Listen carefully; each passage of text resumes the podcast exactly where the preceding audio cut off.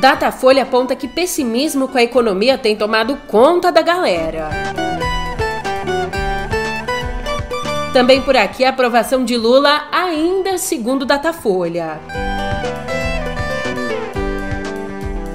Por fim, mas não menos importante, Nova York prepara esquema para receber depoimento de Donald Trump.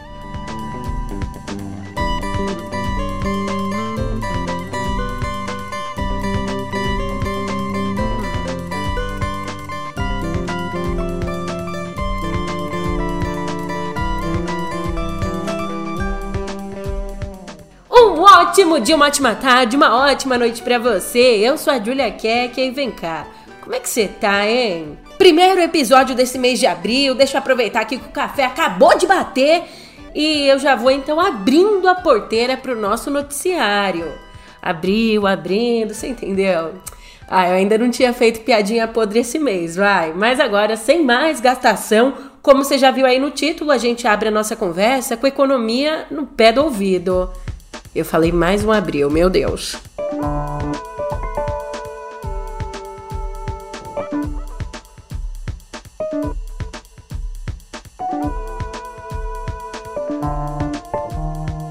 Pelo visto, os remédios para dor de cabeça estão vendendo a rodo, porque a economia tem preocupado mais os brasileiros agora do que em dezembro. Isso é o que nos mostrou a última pesquisa da Datafolha. O levantamento mostrou que 26% esperam uma piora na economia. Lá em dezembro, logo depois da eleição do Lula, 20% pensavam assim. Aliás, também caiu a taxa de quem espera uma melhora. O percentual foi de 49% para 46%. Mas, no geral, a percepção aí é de continuidade. 41% dizem que a situação no Brasil tá igual. Lá em dezembro, 35% diziam isso. Agora, 35% dizem que o Brasil piorou. Lá em dezembro eram 38%. Já 23% afirmam que o nosso país melhorou. Em dezembro, 26% diziam isso. E a gente também vê um pessimismo em relação ao desemprego. 44% acreditam que o desemprego vai ser maior, 29% apostam que ele vai cair. Lá em dezembro, 37% acreditavam na queda. Como analisou o professor José Luiz Oreiro, da Universidade de Brasília, UNB, ele diz que as pessoas estão pessimistas porque a situação é objetivamente ruim e porque de fato as pessoas não estão percebendo uma melhora na economia. É, ano passado eu dizia: nossa, as coisas estão caras nesse mercado. E esse ano eu ainda digo. Olha, o professor ainda ressaltou que, abre aspas, houve um aumento inegável dos combustíveis e o alívio do corte do ano passado foi perdido com a volta dos impostos. Fecha aspas. É, se a volta do imposto era necessária, isso é um outro assunto que pode ser debatido, mas que voltou, voltou, né? E o salário, ó. Agora, muito muita calma que o novo arcabouço fiscal que segue nessa semana para o Congresso, ele é um dos recursos que vem aí para melhorar o cenário econômico. O líder do governo no Congresso, o senador Randolph Rodrigues, disse que acredita sim que o arcabouço vai ser aprovado. Qual é o tamanho da base aliada uh, do governo Lula na Câmara e no Senado? No Senado, seguramente, a partir da eleição do presidente Rodrigo Pacheco, nós delimitamos 49 é, colegas senadores como piso.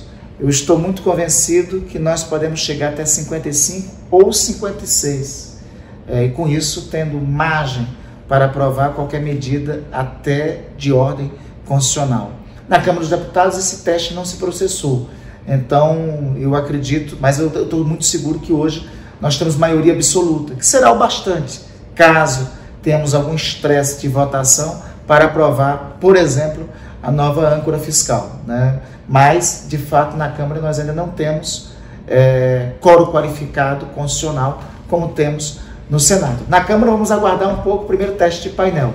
No Senado é, estou mais tranquilo sobre os números que, é, que temos. E na Câmara nós trabalharemos para alcançar também o coro constitucional. Apresentada oficialmente no último dia 30, como é que essa regra pretende equilibrar as contas públicas? De um jeito muito, muito resumido, ela atrela o crescimento das despesas à arrecadação. Dessa forma, coloca que as nossas despesas podem avançar até 70% do que foi arrecadado. Por exemplo, se a arrecadação crescer 1%, as despesas federais só podem crescer 0,7%. Aquela máxima que a gente adota em casa, né? Não se pode gastar mais do que se ganha. É mais ou menos por aí. Mas vamos desviar aqui do assunto economia, pegar uma curva e voltar a falar do Datafolha?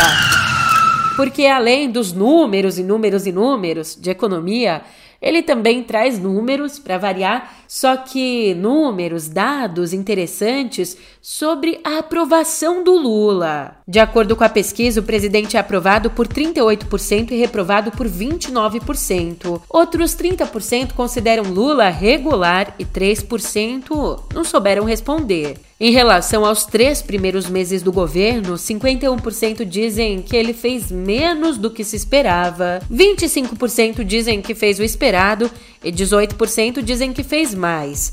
4% não souberam responder e 2% deram outras respostas. Olhando para frente, né, daqui para frente dos entrevistados, metade, 50% acreditam que o governo Lula vai ser ótimo ou bom. 27% acham que vai ser regular e 21% ruim ou péssimo. E não é que o resultado da pesquisa foi bem recebido pelo governo? O ministro Alexandre Padilha das Relações Institucionais publicou no Twitter que o resultado mostra a força do novo governo. Já o Ciro Nogueira, o ministro da Casa Civil de Bolsonaro e líder da minoria no Senado, disse que a pesquisa, abre aspas, comprova acima de qualquer dúvida razoável que o governo Lula é um tigre de papel. Ô Ciro, tudo isso é saudosismo? Lula. O melhor presidente da história desse país, principalmente para o Piauí e o Nordeste. Aí eu tenho que, me perdoe, por mais que eu seja, tenho que pensar no Brasil, eu, eu, eu, não me vejo na eleição votando contra o Lula, Madeu, por tudo que ele fez, por tudo que ele tirou de miséria do, desse povo, quem realmente foi decisivo para do combate à fome, os programas que ele fez, ele fez maior programa habitacional do mundo, que é o Minha Casa Minha Vida, esse combate à a, a, miséria que é o Bolsa Família, que tirou o povo do Nordeste. Então, é, é, eu estou falando aqui, senador Ciro, pelo progressista do Piauí. Agora está tão longe ver a linha do horizonte me distrai. Os nossos planos é que tenho mais saudade. Quando olhávamos juntos na mesma direção. E uma informação importante do jornalista Bernardo Melo Franco. Ele contou que nos próximos dias o Planalto vai lançar uma ofensiva publicitária com o slogan O Brasil voltou. Isso para capitalizar em cima da retomada de programas sociais que foram desmontados. É, não tem dúvida, a propaganda vem para melhorar o humor do eleitorado mas o governo precisa se organizar. Para isso, ele busca ajustes na estratégia de comunicação, como fazer mais reuniões para conectar os anúncios e as falas dos ministros ao que diz o Planalto.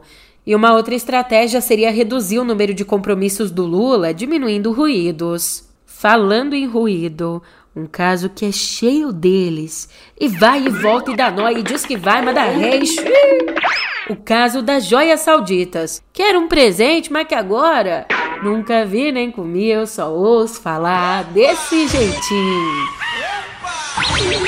Um novo desdobramento do caso. Em depoimento à Polícia Federal, o sargento da Marinha Jairo Moreira da Silva disse que, por ordem do tenente Cleiton Henrique Roschuk, assessor do tenente-coronel Mauro Cid, o Jairo disse que, seguindo ordens, foi ao aeroporto de Guarulhos em dezembro para retirar as joias dadas a Jair Bolsonaro. Para desenrolar esse bololô todo, o assessor do Mauro Cid, Mauro Cid que era braço direito do Bolsonaro, o assessor o Chuck aí, o assessor do Cid teria mandado Jairo retirar as joias. O Jairo que era sargento da Marinha, tá? Olha, já o ex-ministro de Minas e Energia, o Bento Albuquerque, admitiu à Polícia Federal, num depoimento do último dia 14, admitiu que não informou sobre as joias aos fiscais da Receita que estavam no aeroporto de Guarulhos.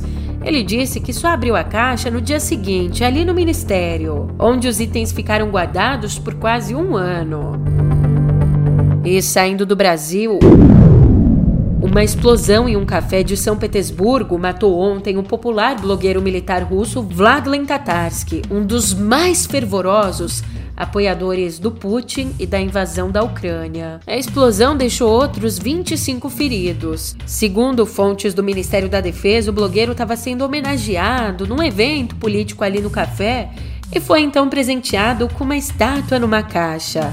A bomba estaria dentro dessa caixa e até agora nenhum grupo reivindicou o ataque. O blogueiro tinha mais de 500 mil seguidores no Facebook, mais de meio milhão, e ficou famoso por fazer publicações na linha de frente das tropas invasoras.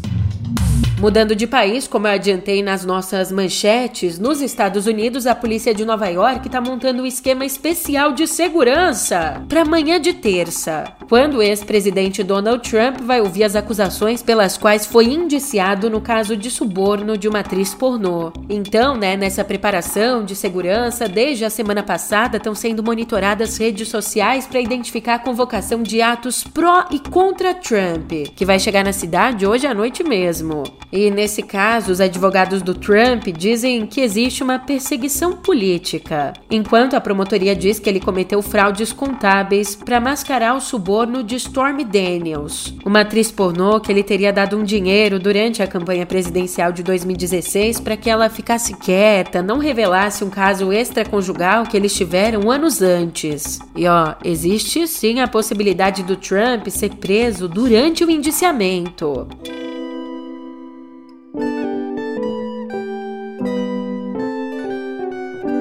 Eu juro que eu queria ser autoastral aqui, pelo menos no nosso papo na editoria de Viver, mas acontece que ao menos 32 pessoas morreram depois que uma série de tornados e tempestades atingiram o sul e o meio oeste dos Estados Unidos nesse fim de semana. Foram mais de 50 alertas de tornados em pelo menos sete estados norte-americanos, deixando casas destruídas, árvores caídas e telhados arrancados, além de veículos arremessados pelos ares. O Tennessee foi um dos estados mais atingidos, com 15 mortes confirmadas até ontem. Em Illinois, quatro pessoas morreram e, entre elas, uma que não resistiu depois de cair do telhado no Apollo Theater, em Belvedere, isso lá na sexta e ainda outras 28 pessoas que assistiam a um show de heavy metal também ficaram feridas. Já aqui no Brasil, olha que beleza, na quinta, a Câmara dos Deputados aprovou uma medida provisória editada no governo Bolsonaro sobre o Programa de Regularização Ambiental. Meio ambiente mais governo Bolsonaro já deu para entender que são duas coisas que não casam, né? Pois então, essa MP ela tem emendas à versão original do texto, flexibilizando a lei da Mata Atlântica. Mas, Julia, o que, que isso significa na vida real? Ó, uma dessas emendas permite o desmatamento para construir redes de transmissão de energia, gasodutos e sistemas de abastecimento de água. E tudo isso sem sequer precisar de estudo prévio de impacto ambiental. Ah, mas essa emenda vai além diz que essas obras podem ser realizadas sem qualquer tipo de compensação ambiental. Ah, não pode ser. Você está estarrecido? Então calma. Essa emenda também desobriga a captura e transporte para um lugar mais seguro dos animais silvestres que vivem nas áreas de intervenção. Agora pode simplesmente só afugentar esses animais. Além disso, a nova regra isenta de autorização estadual o corte da vegetação em áreas urbanas. O texto ele segue para o Senado. E vale pontuar que tudo isso flexibiliza na Mata Atlântica, a Mata Atlântica que é o bioma mais desmatado e está presente onde 70% da população brasileira vive. Ó, e mais um tiquinho de inconformidade para você começar a semana. Uma auditoria do Tribunal de Contas da União alertou para o alto risco de desabastecimento de insulina de ação rápida no SUS. De acordo com essa auditoria, a insulina pode faltar entre maio e meados de junho. Como você bem sabe, esse é um medicamento, um remédio essencial para muitas pessoas com diabetes tipo 1, já que ele mantém os níveis de glicose estáveis depois das refeições. Bem, segundo o TCU, o Ministério da Saúde tem estoque garantido só para esse mês. Agora, pasme, não existe a possibilidade de fazer adendos, aditivos nos atuais contratos de compra desse remédio. E aliás, a gente não teve nem proposta nos dois últimos pregões para compra da insulina. De frente com essa situação complicadíssima, O ministério disse que já começou o processo de aquisição emergencial. Vamos ver então no que vai dar.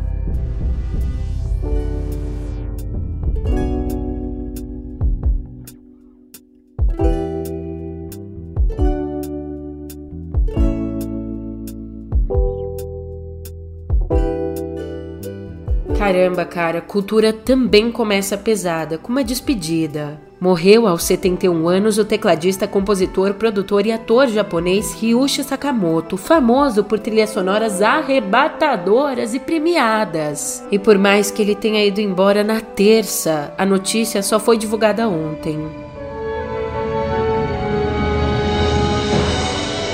Nascido em Tóquio em 1952, ele começou a aprender piano ainda na infância e despontou para a fama na década de 70, com a banda de música eletrônica Yellow Magic Orchestra. Um pouquinho depois, em 83, estreou como ator de cinema e compositor de trilhas sonoras com Furio, em nome da honra, o que lhe rendeu o BAFTA, o Oscar britânico. Mas o triunfo da carreira dele aconteceu mesmo quatro anos depois, quando a trilha do O Último Imperador ganhou o Oscar, o Globo de Ouro, o Grammy e mais uma vez o BAFTA. E olha que curioso, ao longo dos anos né, da carreira, ele manteve uma ligação estreita com a música brasileira, gravando com artistas como Marisa Monte e Jacques Morelenbaum.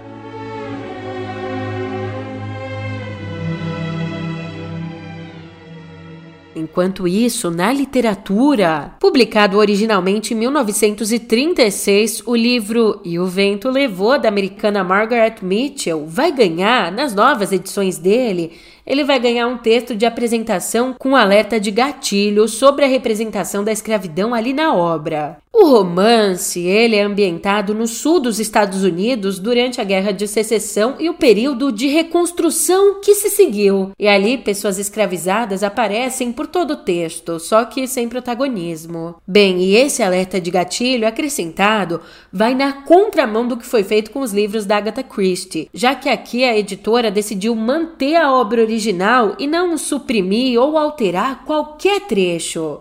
Se a gente for ainda pensar na obra no audiovisual, desde 2020 o filme clássico baseado no livro, né, E o Vento Levou, o filme é precedido na HBO por um vídeo explicando ao espectador o contexto da obra e a visão estereotipada dos escravizados. É, querendo ou não, as obras evocam e constroem memórias coletivas, né? Por isso que muitas vezes se faz necessário uma contextualização histórica. Enfim, falando em memória, outra notícia triste. A partir do dia 30 de abril, o Museu da Casa Brasileira vai deixar o endereço que ocupa há mais de 50 anos. O Solar Crespe Prado, um casarão num estilo neoclássico que fica na Avenida Brigadeiro Faria Lima, na zona oeste de São Paulo. Esse museu é o único do país dedicado especialmente à arquitetura e ao design.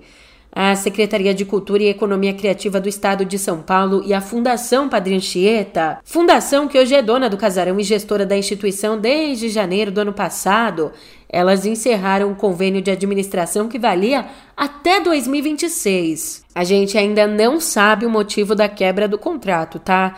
Esse rompimento, que a gente sabe, é que esse rompimento marca a primeira grande mudança que o governo do Tarcísio de Freitas faz em relação às 62 instituições culturais que estão sob o comando do governo de São Paulo. Bem, o acervo do museu vai para uma reserva técnica, sem previsão de voltar a ser exposto. Acervo que é formado aí por móveis e objetos de design históricos, além de quadros de artistas como Portinari e Di Cavalcante. O governo de São Paulo diz que o museu vai ser transferido para outro espaço na capital paulista, mas não especificou o novo endereço. Mas tem uma coisa: muita gente considera o Museu da Casa Brasileira indissociável do casarão, porque essa sede foi doada para abrigar o museu por Renata Crespi lá em 1968, cinco anos depois da morte do marido dela, o Fábio da Silva Prado, ex-prefeito de São Paulo. E a Renata não só determinou que o casarão fosse usado para fins culturais, como doou um acervo de móveis e objetos que é considerado a semente original do acervo do museu. Bom, esse casarão agora vai ser transformado num outro espaço cultural.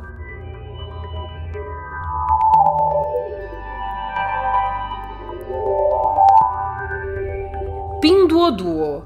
Vem cá, você já ouviu falar nele? é um dos aplicativos de compras mais populares da China. Mas ele foi simplesmente acusado agora de contornar a segurança de celulares dos usuários para monitorar atividades em outros apps, verificar notificações, ler mensagens e até alterar configurações. É, meu bem, esse serviço vende roupa, vende mantimento e outros produtos aí para mais de 750 milhões de usuários. Basicamente, se você perguntar qualquer coisa, tu vende aí? O app responde: Eu vendo, vendo tudo, vendo tudo mesmo.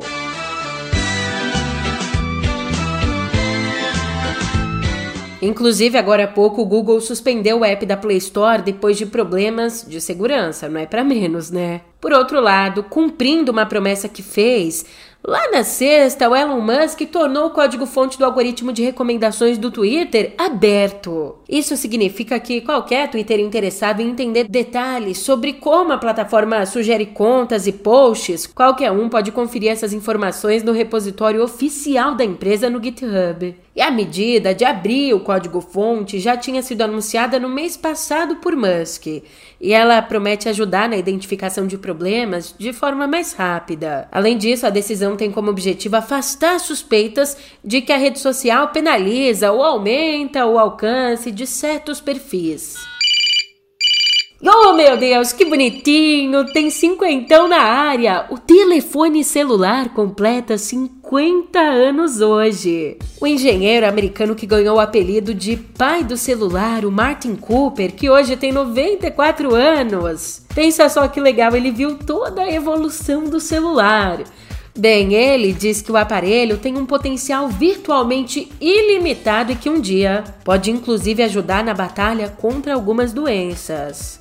E voltando na história, ali no dia 3 de abril de 1973, o Cooper, então engenheiro da Motorola, fez a histórica primeira ligação de um celular. Essa ligação foi feita lá na Sixth Avenue, em Nova York. E o aparelho era um protótipo, ainda não era nem aquele tijolão, era um protótipo do Dynatec, comercializado em 1983, 10 anos depois. Mas ó, mesmo reconhecendo o potencial do dispositivo, o Cooper confessou que fica arrasado ao ver alguém atravessando a rua e olhando o celular e ainda pede que as pessoas parem um pouco de olhar para as telas. Se o Cooper falou, tá falado, né? Quem sou eu para discordar? Então eu vou até aproveitar para sair da sua tela agora. Portanto, eu tô indo nessa, mas você sabe, a gente se encontra, amanhã eu volto. Até lá.